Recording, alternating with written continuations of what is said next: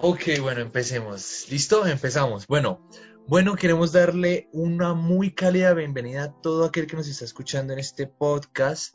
eh, imaginarios. Como les dijimos, lo vamos a intentar hacer más seguido, pero bueno, fue algo complicado traerlo hasta acá. Pero el tema de hoy es muy interesante. Si tú estás tomando ahorita una decisión muy importante, si estás a punto de entrar a la universidad, si estás a punto de salir a tus prácticas, de entrar a la vida laboral, a la vida real, pues quédate en este, en este podcast porque esto te va a interesar. Entonces, Dani, ¿cuál es el tema de hoy? Cuéntanos un poquito, ¿cuál es el título de hoy? Bueno, Juanfe, el tema que vamos a tocar hoy se llama elecciones complejas y expectativas altas. Eh, sí, hoy básicamente vamos a hablar de lo que sientes cuando vas a salir del colegio y tienes que coger, escoger una carrera universitaria. Vamos a hablar sobre esa crisis existencial que te da en la carrera y vamos a hablar sobre al final cómo nos podemos enfocar para la carrera. Y bueno, hoy tenemos una invitada súper especial, una persona a la que queremos mucho. Ella ahorita es básicamente la que dirige las cosas tras bambalinas. Eh, ella es una líder innata, entonces nos gustaría que te presentaras. Bueno, hola, un saludo para todos. Eh, bueno, mi nombre es Ana María Sotelo. Anita, qué curioso que los que estamos acá tuvimos una experiencia muy particular con el entrar a la universidad, escoger una carrera y terminar una carrera. Así como Porque para los que no lo saben, aquí tenemos una profesional, no mejor dicho, tiene títulos en los títulos, pero ya nos comentará un poquito más al respecto de eso y de todo esto. Porque creo que a todos los, los que estamos aquí nos ha pasado ese, ese, ese problema de qué vamos a estudiar. Salí del colegio súper bien, ya no puedo estar con mis amigos, ya no puedo estar en la parte de atrás, ya dejé la recocha y ahorita, ¿qué voy a hacer con mi vida? Dani, ¿te ha pasado? Bueno, sí, eh, no sé si tú te acuerdas de ese tiempo eh, cuando estabas en el colegio. En lo personal fue un tiempo muy chévere. Yo no es que hiciera mucho, ¿cierto? Eh, más allá de ir a mis clases, eh, capar de vez en cuando. Pasó algo muy curioso y era que no, yo no era muy bueno eh, en lo que son matemáticas, ni física, ni nada de eso. Y sino que yo era bueno en esas materias más bien como de pensar, como lenguaje, filosofía, eh, ciencias sociales. Y, y, bueno, como que en eso fue lo que me destaqué, mientras que lo demás quedó. Eh, pues no fui tan bueno, ¿cierto? Eh, pasó, me pasó algo muy interesante en el colegio y era que cuando yo estaba estudiando, eh, me acuerdo que como que ya cuando entré el grado 11, ya cualquier persona que yo veía empezaban a preguntarme, oye, ¿y qué vas a estudiar? Uy, esa es la peor pregunta que le pueden hacer a uno. Sí. Si, si, usted está escuchando este podcast y usted está viendo a alguien que está saliendo del, del colegio, no le haga esa pregunta. No, no le pregunte, no. No le pregunte, no haga eso. Porque él no sabe, ella no sabe. Pero, pero uno se las daba como de, no, yo estoy viendo varias carreras, estoy viendo en varias universidades. Realmente no tenía ni idea de lo que quería hacer con mi vida. Y pues curiosamente, creo que es una decisión muy importante que tomas a una edad muy temprana, más o menos cuánto tienes, 16, 17 16, años. 17 años. Tienes Algunos todo tienen encima. 18, pero tampoco Ajá. es que... Bueno, eso sí, no. Casos eh, extraordinarios. Sí, no, no sé, Juanfe, ¿tú cómo te sentías en el colegio? Yo me sentía, yo sentía que el colegio era lo mío, yo sentía que el colegio era, era lo mejor, yo era de los que más molestaba en el colegio, yo no tenía problemas con nada, pero me estrellé en 11, no sé si a muchos les ha pasado, pues si usted está escuchando este podcast y le ha pasado, bueno, somos dos o somos tres. Bueno, a mí me pasó que yo en 11 ya fue como, bueno, ¿y qué voy a estudiar? ¿Cómo así? ¿Qué voy a hacer con mi vida? Nunca me gustó ninguna materia, así que tú dijeras, wow, increíble hasta el día de hoy no, ya se me olvidó dividir por tres. Ya les confieso aquí, les abro- ya no, ya no sé qué es eso, sacar el seno, el coseno, ya, eso ya pasó a la historia. Pero en ese momento sí entró en mí como ese, miedo que voy a estudiar, qué voy a hacer con mi vida, cómo me va a ganar la vida. Y esa es la pregunta de todos, ¿qué vas a hacer? Ay, no, pero ¿cómo así? Eso no da plata.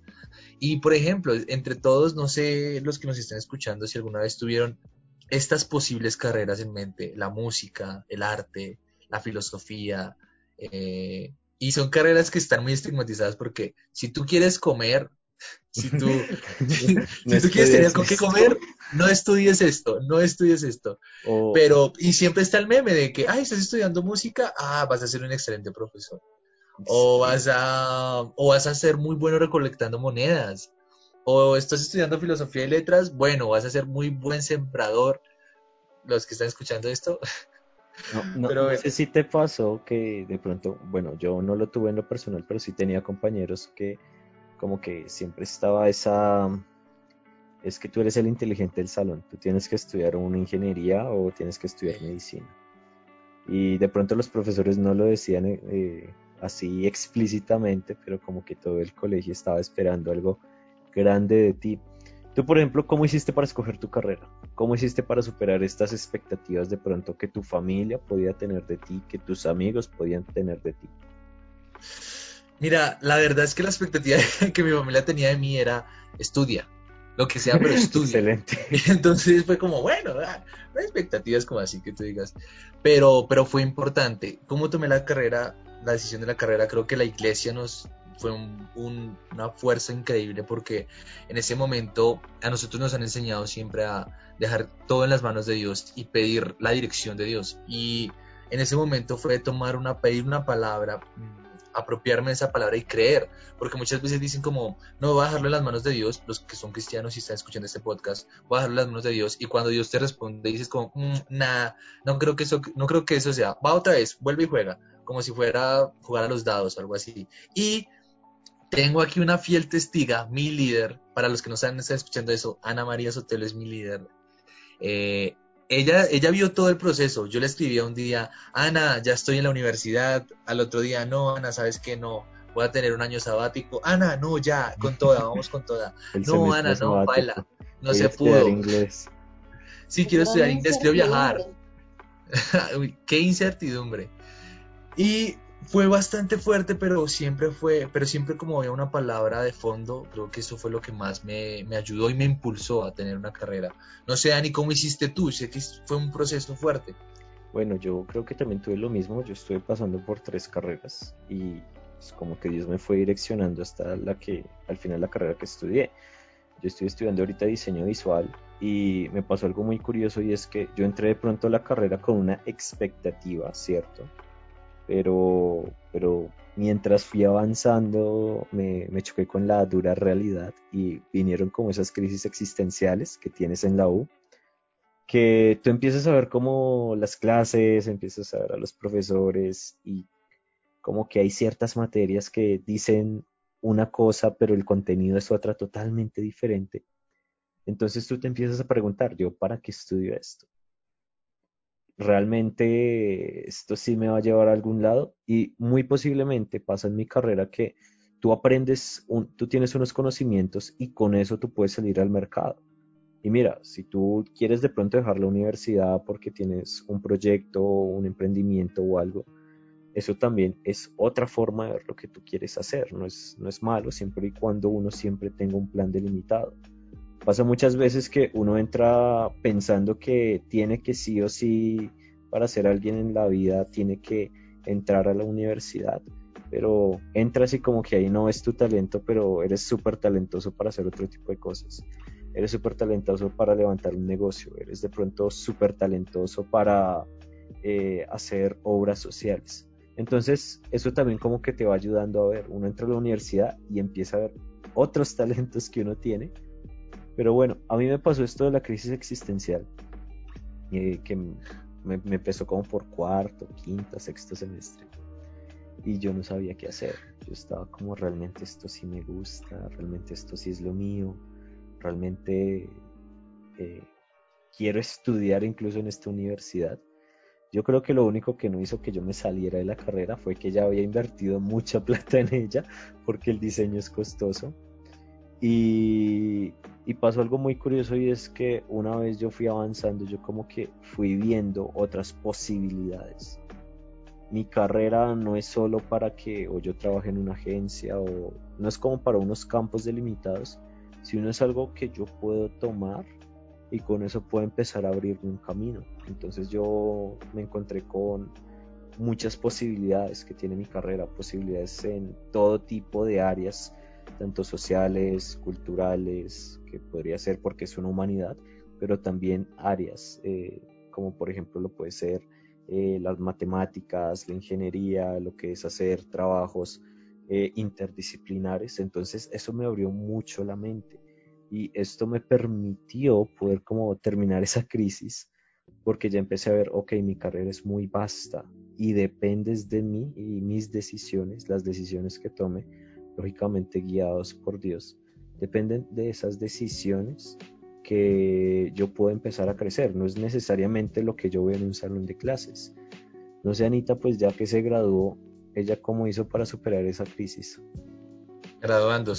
Graduándose.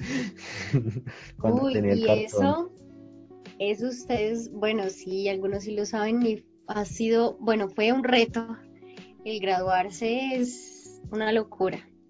Pero yo pienso que el perseverar mucho eh, y sobre todo es en la parte en la que Dios te ayuda, es perseverar en escuchar como la voz correcta, porque a veces uno puede escuchar la voz del desánimo, la voz de, hey, no sé qué hacer, no sé si en realidad esto sea lo mío.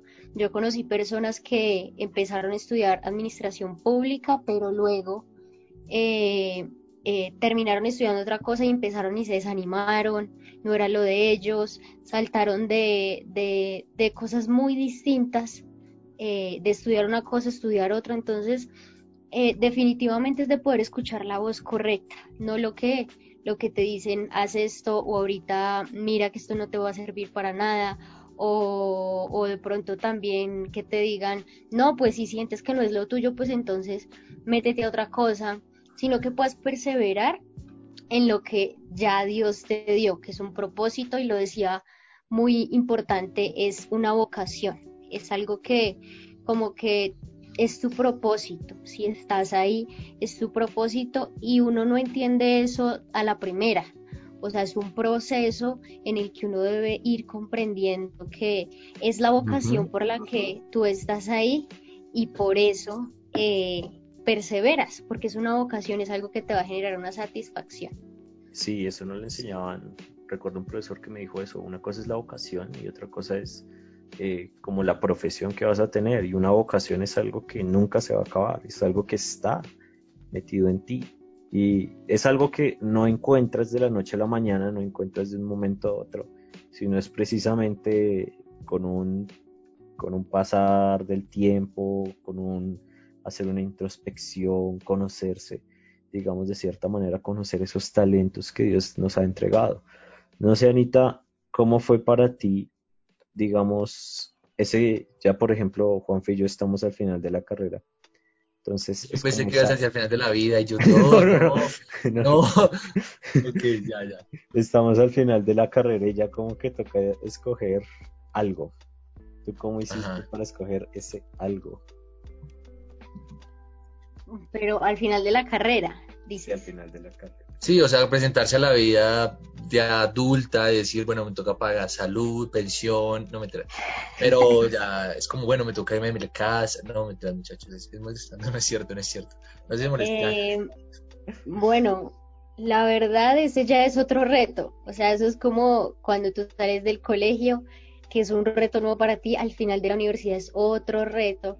Y yo creo que es un reto mucho más grande que genera muchas más responsabilidades. Eh, que es ya como aplicar todo lo que viviste en, los cinco años de carrera, aplícalos ahora, o sea, es como que todo lo que te dieron teórico, aplícalo en tu vida. Entonces, eh, yo siempre voy a decir en cada una de las etapas que nosotros vivamos, siempre tiene que ser de la dirección de la mano de Dios. Eh, no actuar por emociones en lo que resulte, en lo que vayamos a estar, en lo que vayamos a iniciar, sino que sea algo también llevado en una convicción y la convicción eh, que trae paz, que trae como esa confianza, eh, eso solamente lo podemos encontrar en Dios. Entonces, bueno, tampoco es que suene todo esto así súper religioso, súper espiritual, pero sí es muy importante porque es lo que tú vas a hacer el resto de tu vida. Y bueno, hay carreras que demandan un poco más de exigencia, hay que decirlo, ¿cierto? Por ejemplo, en mi, en mi área, eh, las decisiones que tú tomes laborando en la parte pública son muy serias porque te pueden llevar hasta la cárcel. Entonces, en todo como en todo. Hasta la cárcel. Pero, sí, o sea, como en todo, pero, pero debes siempre estar direccionado por Dios en todo lo que tú hagas y que lo que te genere tenga paz. Bueno, creo que eso es algo súper, súper interesante.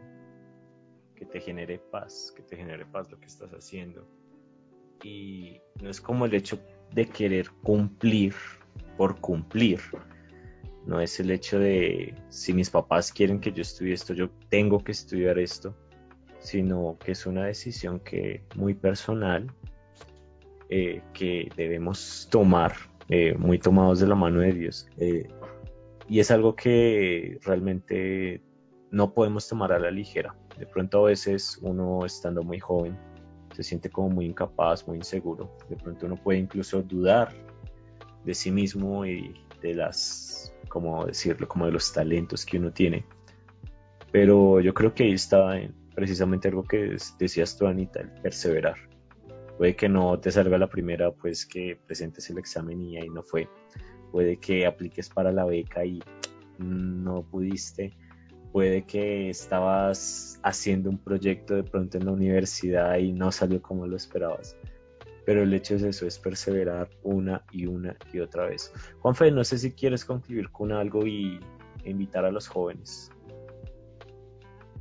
pues mira, Dani, yo creo que la mejor recomendación que se le puede dar al joven es haz lo que, haz una introspección y revisa por qué estás haciendo, por qué estás estudiando lo que quieres estudiar, qué factores hay. Eh, de pronto está el factor eh, económico, está el factor la familia, está la familia, está la sociedad, que te dicen que los únicos trabajos eh, útiles son la medicina, el derecho, qué sé yo.